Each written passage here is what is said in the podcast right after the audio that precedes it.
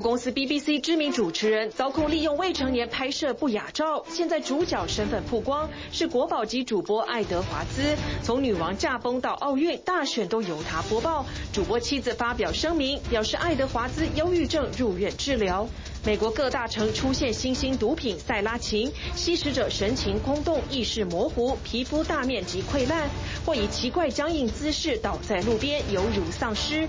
白宫公布新国家战略，以遏制这款原为动物镇定剂的毒品。大陆调查，超过六成毕业生想当网红、直播主等新兴职业，但数据显示，超过百分之九十五月收入少于五千人民币，只有不到百分之零点五每月收入超过十万。美国。六月消费者物价指数 CPI 年增率百分之三，创二十七个月新低。亚马逊 Prime Day 登场，希望能消除民众的通膨忧郁。预计今年 Prime Day 能为亚马逊创造一百二十亿美元总营收。微软表示，与中国政府有关的骇客入侵二十五个机构电邮。西欧政府外，美国国务院、商务部也遭受攻击，大陆外交部则全盘否认。晚上欢迎起来，Focus 全球新闻头条。我们今天要看的是一个严重的毒品问题，而这个毒品它原来是用来注射马匹的镇定剂，因此价格便宜，容易取得。它使得宾州的这一区已经变成丧尸之都。这个叫做塞拉嗪，它在美国各州迅速蔓延。这种打大型动物的镇定剂效果非常强烈，所以呢，出现了有毒瘾患者把赛拉嗪跟其他毒品混合注射，延长药效。但是它的注射点很容易溃烂，所以吸毒的人满是溃疡的伤口，在街上精神涣散游荡的模样。看起来真的宛如丧尸。美国白宫十一号要推出最新的应对计划，加强各州检测，甚至阻断这个大型动物注射的镇定剂继续供应。希望再过两年之后，这种丧尸毒品造成的死亡率能够降低百分之十五。街道两旁满是人潮，但仔细一瞧，他们个个眼神涣散，行走缓慢，几乎每个人手上都有一支针剂。施打后站在路边摇摇晃晃，四肢僵硬，昏昏沉沉，最后呈现怪异姿势倒在路边。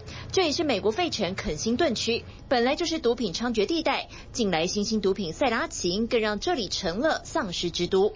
Still looks pretty bad. It's yeah, it's really bad. 持续追踪赛拉嗪问题的 Sky News 采访团队，时隔五个月重回肯辛顿区，依旧看见成群的吸毒者像丧尸般游荡，气氛弥漫浓浓的无助和绝望。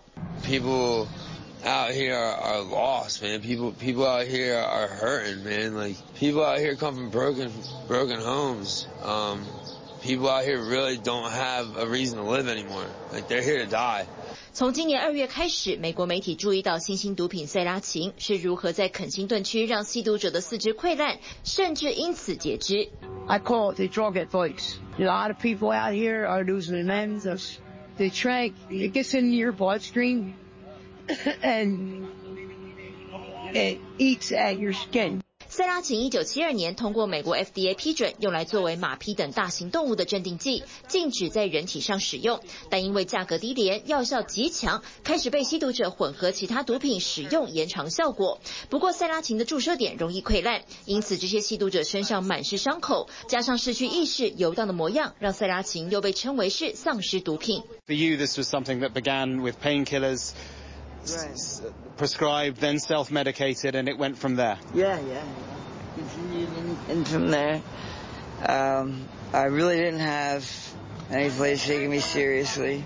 接受访问的同时，顾不得镜头还在拍摄，男子当场朝手臂注射赛拉嗪，短短几秒钟之内，药效开始发作。And then it was just like, like what am I gonna do? Yeah. 男子开始口齿不清，身体逐渐没有力气，差点失去平衡摔倒。Sorry, we'll leave you sit. to Have a seat. Yeah. 肯辛顿区经常可以看见非营利组织成员在这里发送食品和民生用品，因为塞拉嗪泛滥，他们现在还额外提供另一种重要物资——伤口照顾用品。It's severe. Sometimes they we have to do surgery. Um, most of the time. Folks need it, IV antibiotics, so they need to be admitted to the hospital. 塞拉琴的泛滥问题直线上升。二零一八年，全美只有五十一人因塞拉琴过量死亡，地区集中在费城附近。但二零二二年，死亡人数来到六百四十四人，分布范围遍及全美一半的州。拜登政府十一号发布最新应对计划，加强各州检测，中断塞拉琴的供应，目标在二零二五年将丧尸毒品造成的死亡率降低百分之十五。Have you seen any sort of change in in state or federal help over the past few months? Uh, no. I'm glad they're finally um, implementing something. Um, I just hope that the impl implementation is fast enough and it's the correct one. Most have uh, either mental health or trauma that's been in their life.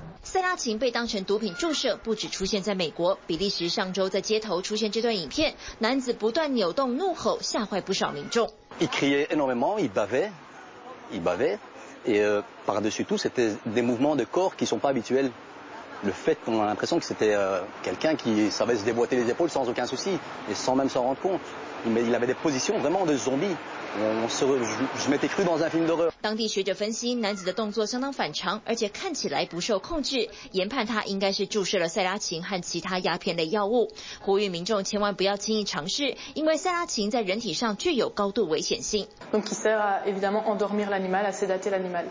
Et utilisé à l'échelle humaine, évidemment, ça peut avoir des effets très importants, comme la sédation, mais aussi une dépression du système respiratoire ou du système cardiaque, 目前比利时警方还没查获任何使用塞拉琴的事件，官方只能加强宣导，避免成为下一个丧尸之都。TVBS 新闻综合报道。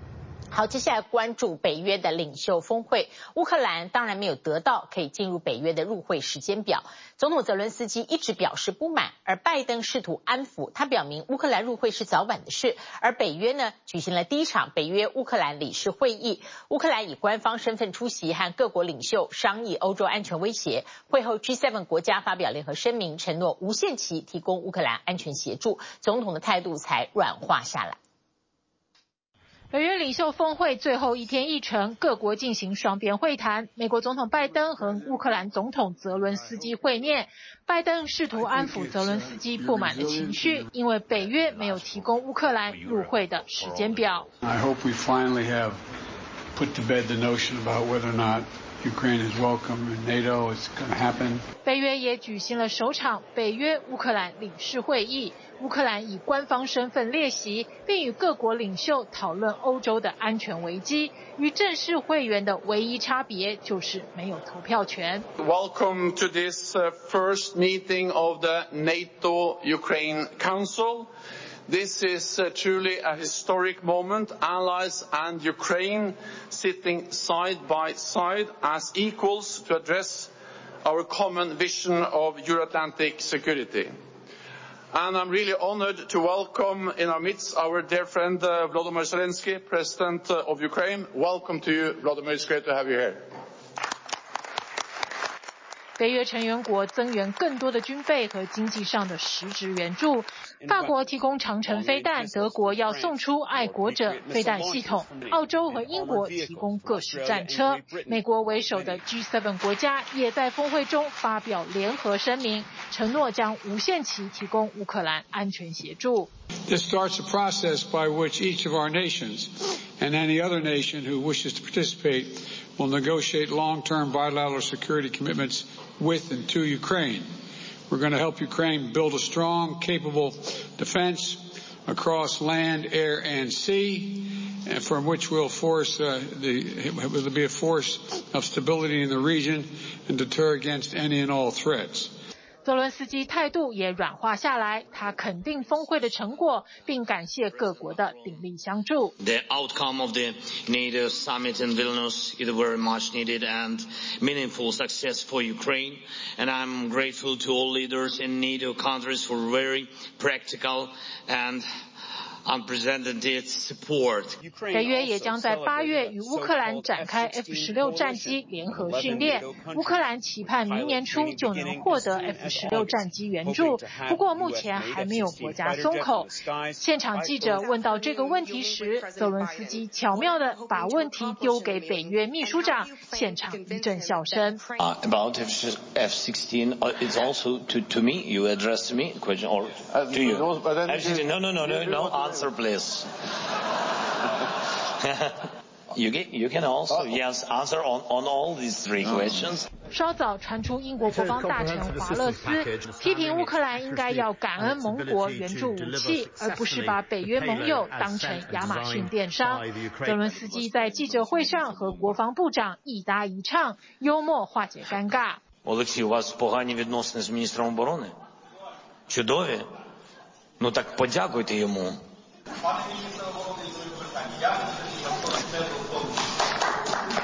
That's great. Great. And you have to call him. Yeah. Please. Today. 北约峰会落幕，再次确立美国的主导地位。拜登离开主办国立陶宛之前，到维尔纽斯大学发表演说。Our commitment to Ukraine will not weaken. We will stand for liberty and freedom today, tomorrow, and for as long as it takes.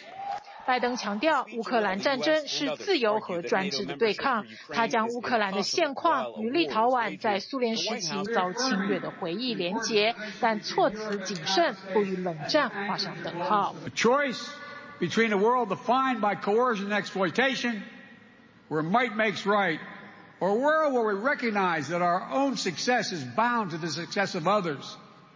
When others do better, we do better as well.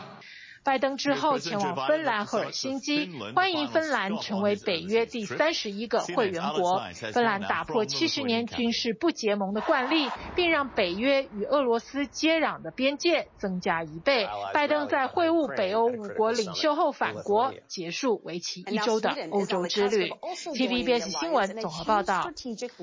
继续 focus 在乌战，今年因为乌克兰战争相关的采访，拿下了普利兹新闻奖当中的公共服务奖以及。及突发新闻摄影奖的都是美联社。他在乌克兰东南部的港口城市马里乌波尔用镜头记录了马里乌波尔二十天。他把当时的景象呈现在世界的眼前。美联社的记者说，这是在乌克兰发生的一小部分。同样的攻击在乌克兰依旧天天上演，而首都基辅这几天连续被空袭。乌克兰战争已经超过了五百多天。俄罗斯军方在瓦格纳用兵一日叛变之后，内部似乎更混乱。一个乌克兰南部的指挥官批评高层失误，立刻被俄罗斯官方解职。瓦格纳佣兵叛乱落幕十八天了，但俄罗斯军方高层似乎依然一团乱。在乌克兰南部指挥作战的俄国空军第五十八联兵少将波波夫，更因坦言前线局势严峻，直指士兵因军方高层失误，等于在背后被捅了一刀，结果立刻被解除指挥官职务。Yeah, I had no right to lie. Therefore, I outlined all the problematic issues that exist today in the army in terms of combat work and support. 这段由俄罗斯议员公布的英党指出，俄兵因乌克兰炮火阵亡，而俄军缺乏反炮兵系统和对敌人的侦察。但没想到，他以为的忠贞谏言却被高层认为是种威胁，在一天之内就由国防部长下令开除他。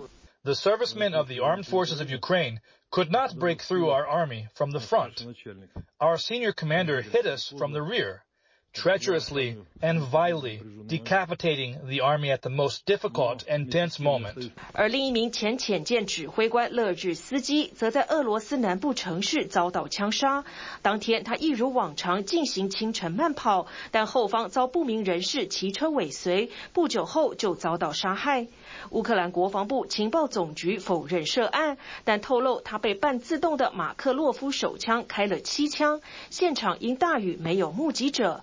勒日斯基指挥的潜舰遭控多次攻击平民，乌方称他恐怕是被他的自己人杀害，因为他们拒绝杀害乌克兰平民。俄罗斯媒体则迅速展开大内宣，声称数小时内就抓到枪手，只是运动追踪 App Strava 泄露了他的行踪。这款 App 过去就曾意外让敏感资讯曝光，包括五年前美国在叙利亚和也门的军事基地。但消失的不止这名指挥官，俄军在乌克兰的副指挥官，人称“末日将军”的苏洛维金，瓦格纳军变后至今下落不明。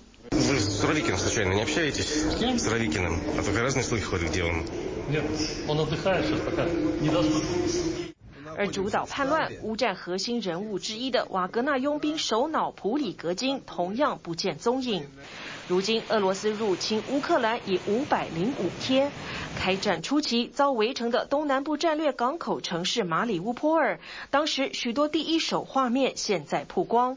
由乌克兰出身的美联社影音记者柴诺夫拍摄指导的纪录片《马里乌波尔二十天》，在俄军发动猛烈攻势时，他们是留在当地唯一的国际记者，成为全球阅听大众的耳目。Танки зашли. С надписью Z. Мариуполь блокирован со всех сторон. Russians have entered the city. The war has begun, and we have to tell its story. Defamation terrorists by uh, Russian officials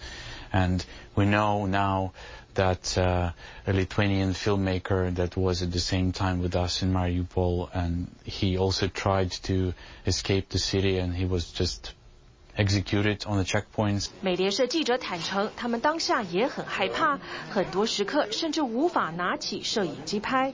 他们用双眼记录这场战争，同时还要躲避炸弹逃命。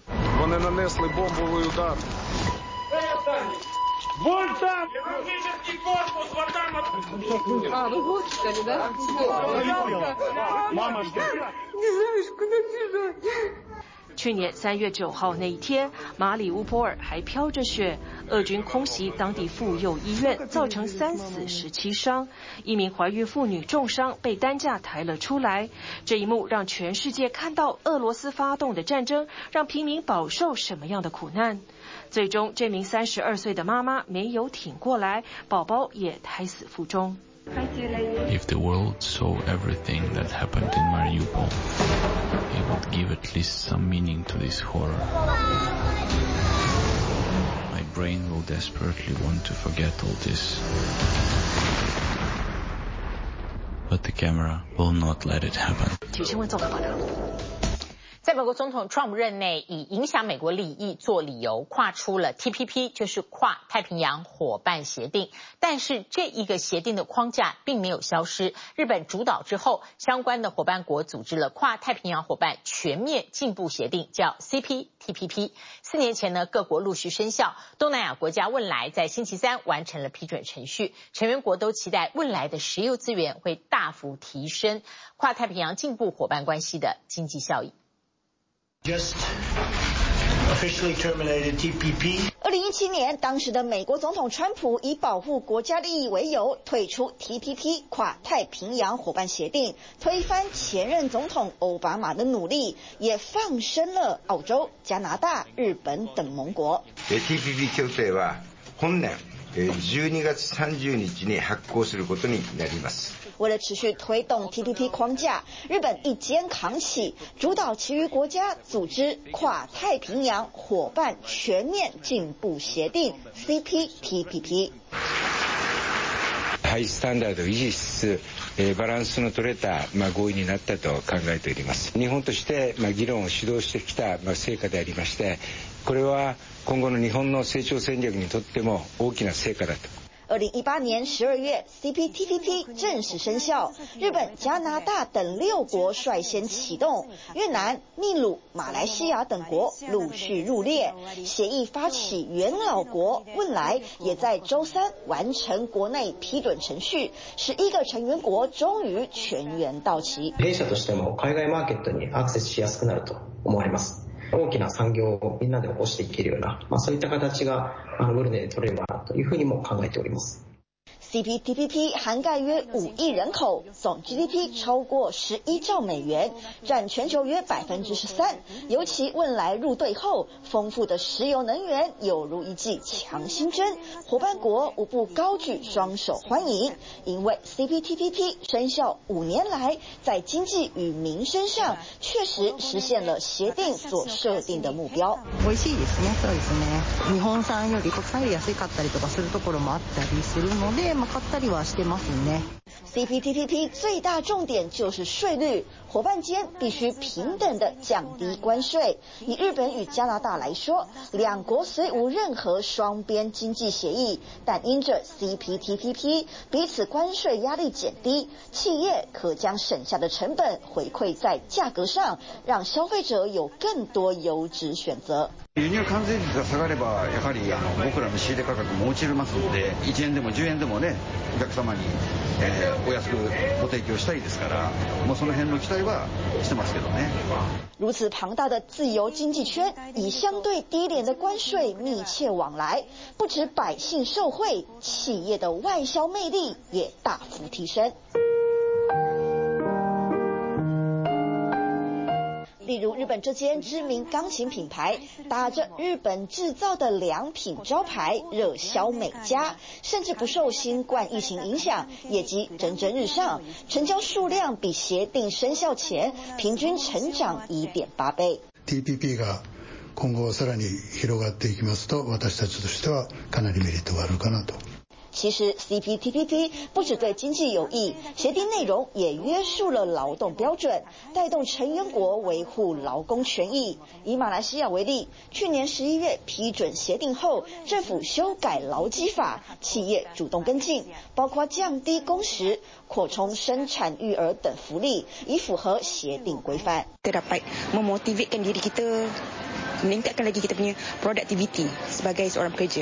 CPTPP 的经济诱因不断吸引着国际社会，英国马上就要成为第十二个成员国，而台湾、中国大陆、乌克兰等国也正式提出申请。We will continue to support a peaceful resolution of cross-strait issues consistent with the wishes and the best interests of people on Taiwan. We urge Beijing to cease its military, diplomatic, and economic pressure against Taiwan and instead engage in meaningful dialogue.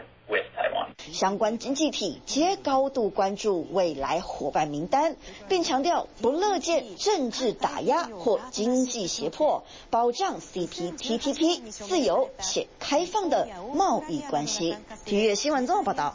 欢迎回来继续 Focus。在每年这个时候是毕业季，而高失业率就再度的被凸显。今年中国大陆的毕业生数量再度创下新高，找工作呢简直像天方夜谭。微博发布了一个。最新的调查，近万名的毕业生有六成表明就业的时候选项是网红直播主。不过现实是非常残酷的，中国大陆的网络表演虽然呢带动了一亿多个就业机会，但是呢有超过百分之九十五的月收入比人民币五千都还不足。回到寝室，你就会觉得特别孤独，特别有压力，因为周围的人都有去处，会焦虑，然后会。睡不着，会失眠。看着同学们各奔东西，自己心里却越来越慌。这位武汉理工大学的应届毕业生雷阳，研究所没考上，毕业近一个月了，还找不到工作。在表达能力上，我认为是他最欠缺的部分。有很多时候就是经常就是我问他一句，他才可能会答一句。欠缺好的表达能力，更没有工作资历支撑，是学校分析雷阳就业受挫的原因。但像雷阳一找不到工作的，今年在大陆大学应届毕业生中，恐怕不在少数。现在从大陆中央到地方相关部门到各大学，都在想办法解决青年高失业率。我们会对简历的指导、面试的技巧，以及这个求职的礼仪和这个面试和怎么样与人。沟通这些等等环节。大学校园不再只是教导学科，学生毕业了还得帮他们开设求职补习班，从基本的履历怎么写，再到一场场模拟面试之后，替毕业生找企业媒合，多方努力之下，就为了促就业。不过，好不容易找到的工作，真的就是毕业生心仪的理想工作吗？或许未必。Hello，同志们，晚上好。对着镜头唱歌或是卖东西，网红直播主在大陆已经是一个发展成熟的行业。根据大陆微博近日发布的调查，在近万名受访应届毕业生中，有超过六成表示就业时会将网红直播等新兴职业纳入选项中。这个声音太绵了，真的钝了，你知道吗？我瞧自己算了。曾经红极一时的淘宝主播李佳琦，大陆曾有报道指他年薪能达人民币两亿，丰厚的收益当然是年轻人对这行趋之若鹜的主因。不过，中国演出协会发布报告，截至去年底，虽然网络表演行业带动了一亿就业机会，当中超过九成半的主播其实月收入少于人民。人民币五千，仅有不到百分之零点五的主播月收入多于人民币十万。那时候一些主播不是就是能拿到，就是可能你随便播播，一个月就是两三万。然后今年的话，其实还有很多人，就是我知道的，也有很多人没有找到工作。嗯，你便宜，有人比你更便宜，每天都有几十个、十几个人过来应聘吧。啊，这种主播一般是我们现在不会用的。年轻人向往的网红直播主，因为市场饱和，现实看来并不如想象中风光。而大陆官方为了提升就业，这几年前前后后新增了七十四个新型职业，包括帮忙餐厅制定外送菜单、定价和包装的外卖运营师。小店，尤其是夫妻店，他们是不懂得运用数字化的工具去进行运营的。我们应届生大概是在一点一左右，嗯，其实我还是比较满意的。善用现在年轻人熟悉网络的优势，替传统店家规划线上运作。新型职业中的民宿管家也是类似做法，帮民宿业者上架网页，管理大小事。这周末大概是八女四男，然后咱们就给准备点特色菜，然后就烤肉啊。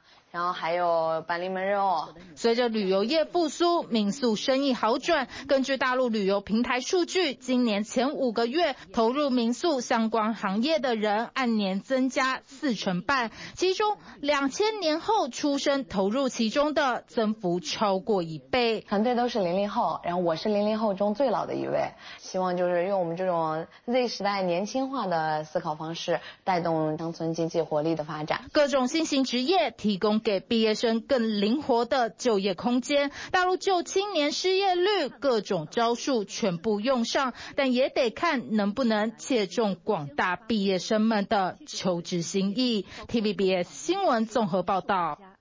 七月十二号，微软公司的总部设在中国的骇客组织入侵大约二十五个美国与欧洲机构的邮件账户，窃取情资。受害的包括美国国务院和商务部。这是微软在一个月两次披露中国骇客对于欧美的攻击，让美国、北约还有日本都提高警觉。而北京一如既往的全盘否认，反控北约在网络安全政策上一直是双标。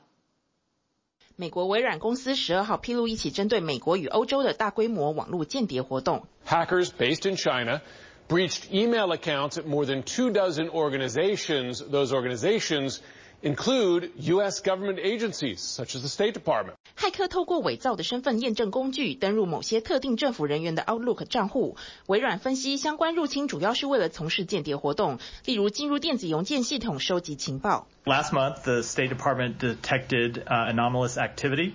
Um, we did two things immediately. One, we took immediate steps to secure our systems, and two, uh, took immediate steps to notify Microsoft of the event.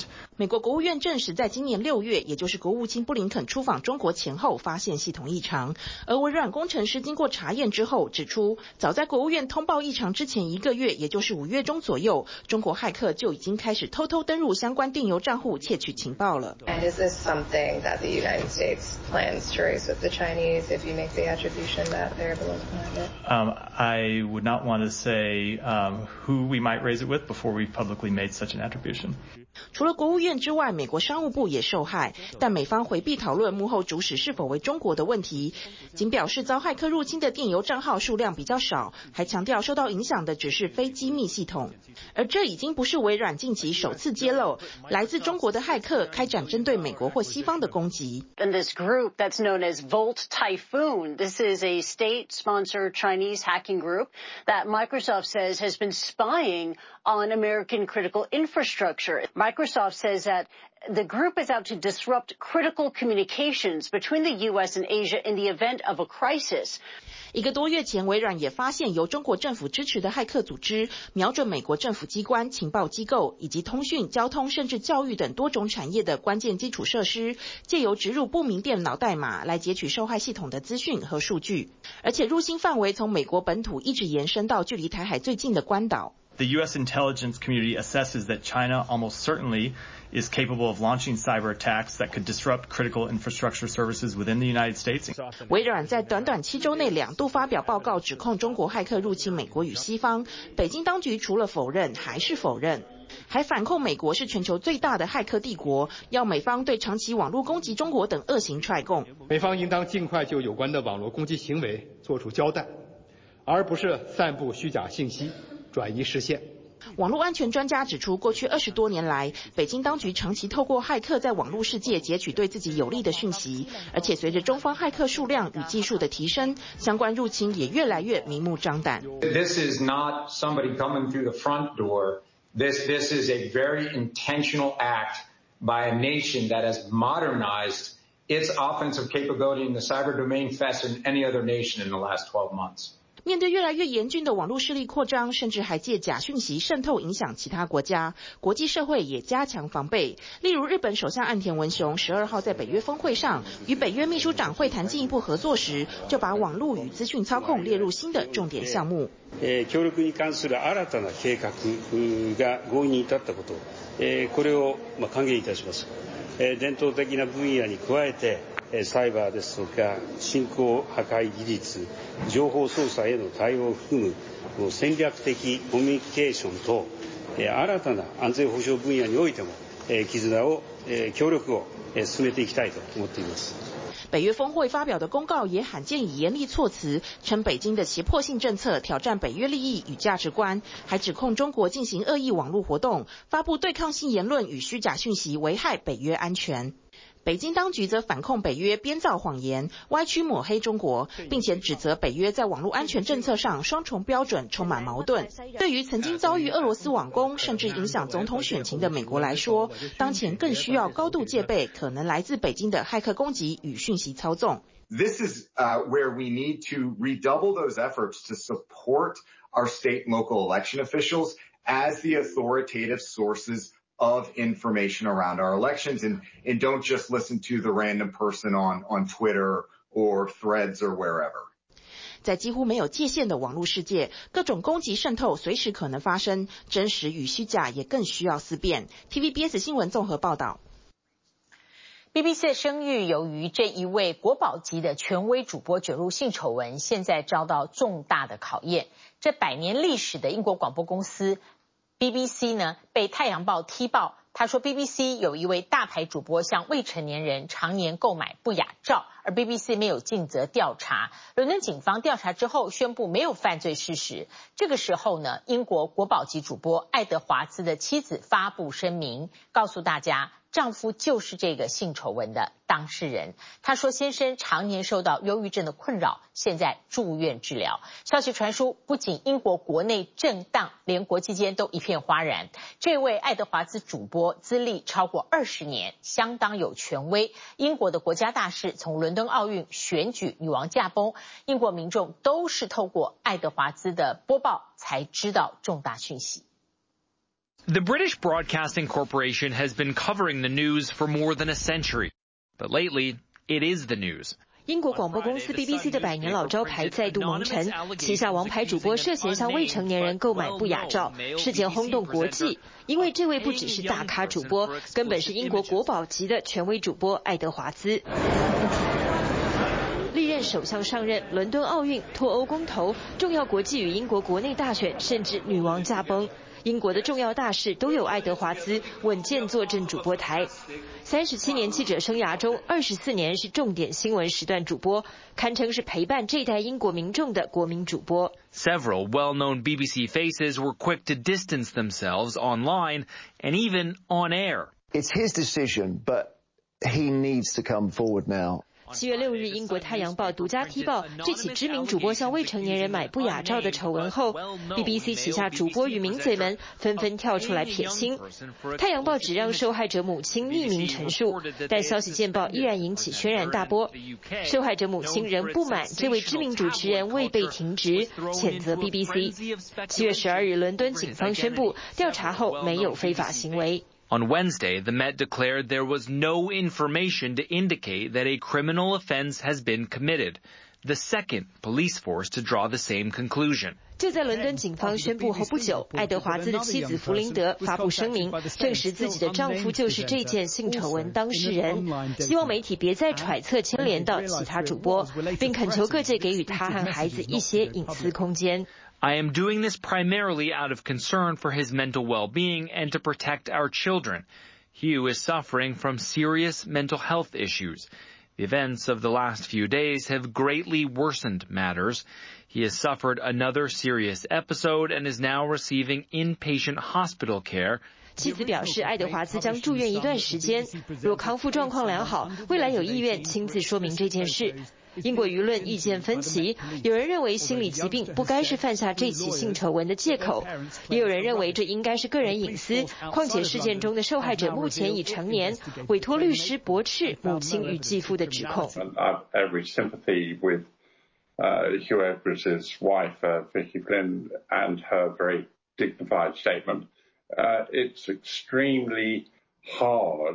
When you're under severe media pressure. I also wonder whether when uh, the, just before the Sun broke the story, did they actually go to the Edwards family and, and, and did they at all, were they made aware, in fairness to the Sun, were they made aware of the mental health issues? 尽管有媒体同业对爱德华兹夫妻表示同情，但也都指出 BBC 与太阳报两家媒体仍有太多细节应对大众交代清楚，比如太阳报并未出示任何收据或汇款证明等证据。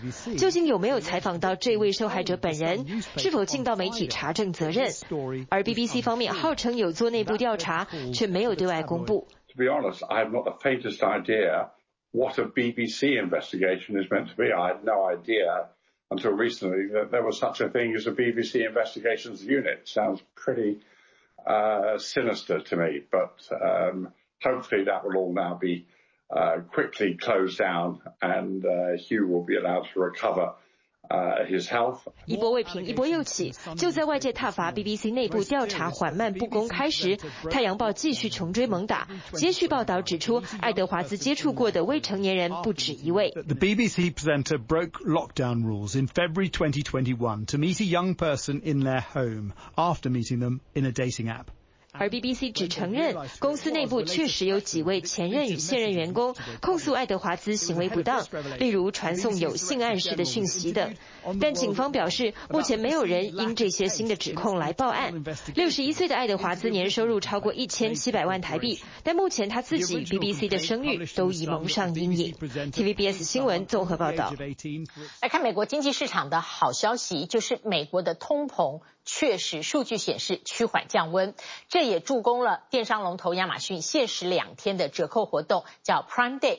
今年的 Prime Day 线上销售比去年大增了将近百分之六，家电和玩具是主力领军的领两只领头羊。联准会呢升息打通膨有感，因为美国通膨数据再降温。刚刚说了，这个六月份的消费者物价指数创下两年以来。最少的增幅，而且从食品、汽油到二手汽车的价格全面下滑。美国现在依旧居高不下的是房价。一个最新的分析报告指出，通膨对要租房租的人来说，冲击比屋主大得很多。气温不断飙升，但美国通膨继续降温。I think consumers might be breathing something akin to a sigh of relief because the worst of inflation behind. 最新出炉，美国六月消费者物价指数 CPI 自前一个月的年增百分之四降到百分之三，不但是连续第十二个月下滑，更是二零二一年以来最小增幅。整体食品价格趋于温和，肉类、家禽类、鱼和蛋的价格指数都在六月呈现下滑，以及跟民生息息相关的汽油价格，自去年以来已经降了百分之二十六。还有机票也更便宜。至于价格最漂亮的地方，在二手车市场。Now you just gotta be a little more select. You know, we're starting to see you can get that car in the color you want, the content you want. You might even get a test drive this year versus last year where you were buying sight unseen. 唯独房市目前仍处在顽固的高价位。根据美国银行最新分析发现，在房租飙涨的影响下，通膨对租客的影响比屋主还大。So this isn't a much better place, but it's not yet to the promised land of where we want to be. We still see some elevated prices for things that are important. 但回顾去年六月，也就是整整一年前的全美 CPI 年增率，当时还高居百分之九点一，写下四十多年来最大增幅。距离百分之二的通膨目标越来越近，让市场对联准会的下一步抱有很大期望，激励周三美股全面走高，当中纳斯达克上涨超过百分之一。投资人预测，虽然联准会还是会在两周后的会议上宣布升息一码，但之后很可能就按兵不动。The markets today are being driven by the good CPI print this morning. I mean, we're going to need to continue to see how this goes over the next few months. 至于个股表现，聚焦披萨连锁业者达美乐，当天股价暴涨百分之十一，因为达美乐最新宣布和 Uber 合作，往后顾客就能透过 Uber Eats 和他们的姐妹 App 订餐。从美食到生活杂货，无不强攻消费者的荷包。尤其电商龙头亚马逊办到第九年，限时两天的 Prime Day 刚刚落幕。So I'm really excited about kind of up to 50% off uh, televisions, up to 50% off the top-selling toys, up to 75% off uh, Amazon devices. So a really wide variety of great deals. 根据统计，亚马逊今年的大折扣比去年更胜一筹，全美线上销售额增加近百分之六，电器和玩具是两个贡献最大的类别。分别成长两到三成。Amazon had the enviable position of being a huge winner during COVID. Their business, as we all know, just spiked at unbelievable rates. They caught consumers that they've never had before. 就连单笔订单的金额，平均也比去年多了约五十六块美元。但就在亚马逊收钱收到手软的同时， 一群人现身加州卡尔福城，在亚马逊的工作室外拉起罢工纠察线，举牌抗议的群众中，不只有前亚马逊的送货司机，全美编剧工会成员也来助阵。Um, I think you have two major unions on strike at the same time, and um, Hollywood will come to even more of a halt than it has already, and I think that can only help and not harm. 双方彼此分享在大公司之下的薪资和工作状况，而这股诉求预计会更有利，因为好莱坞最大代表十六万名演员的演员工会现有合约刚在十二号到期，包括珍妮佛劳伦斯等一线影星都将走上街头罢工。I'm ready to strike if it comes to that. We don't know if it's going to happen, but it's looking likely. Um, I'm ready to walk for as long as it takes to get a fair contract. 除了工作条件和薪资，演员们更希望资方担保他们的数位影像不会在未经许可的情况下被使用。It will be very helpful to us. Frankly, actors are more powerful collectively than writers. Like, who do you, you you go to see a movie because of your favorite star is in it? 只不过要达成协议并不容易，尤其上一季串流平台 Disney Plus 意外流失四百万名订阅用户。Netflix 订阅数的成长也不如预期，无不寻求删减成本。与此同时，传统电视面临收视群锐减，广告营收也呈现下滑趋势。TVB 新闻综合报道。极端气候的暴雨雨灾，这次让南韩承受冲击。首尔每小时雨量高达七十毫米，位在江南区的豪宅刚刚落成，也传出淹水灾情。而欧洲出现了地狱犬热浪，意大利可能飙升到四十八度，发布红色警报。首尔高级住宅区淹成土黄色汪洋，从里面往外看，住户半截小腿泡在水里。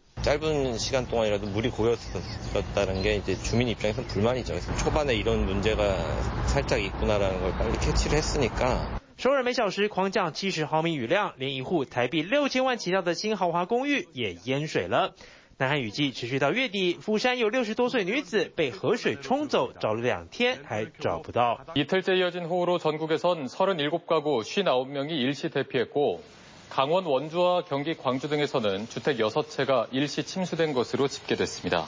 土耳其北部也因为连日大雨，整座村庄浸在水中，惨的是超过八千公顷农地泡水。而俄罗斯南部野烟还拍到惊险一幕，车子随波逐流，幸好目前没有传出伤亡。不过隔壁欧洲大陆却是热到爆。 Problema e cum vorbeam cu noxele foarte multe în trafic, e nenorocire. Asta e singura problemă, mai, e mai, mai tare decât, de multe ori decât asfaltul care, care e încins. 罗马尼亚热到受不了，再往西，意大利。意大利气象学会把这波热浪形容成希腊神话地狱三头犬，因为可能出现摄氏四十八度超夸张高温。Ma noi siamo in visita, per cui domani ritorniamo. Noi siamo verso Trieste, fa caldo ma un po' più qui sole festa. Infatti io mi sono scottato. 但酷热天气不只要忍一两天，意大利预计要一直热到周末，罗马下周一还可能来到摄氏三十九度。TVBS 新闻综合报道。谢谢您今天跟我们一起 focus 全球新闻，祝您平安。我们下次同一时间再会。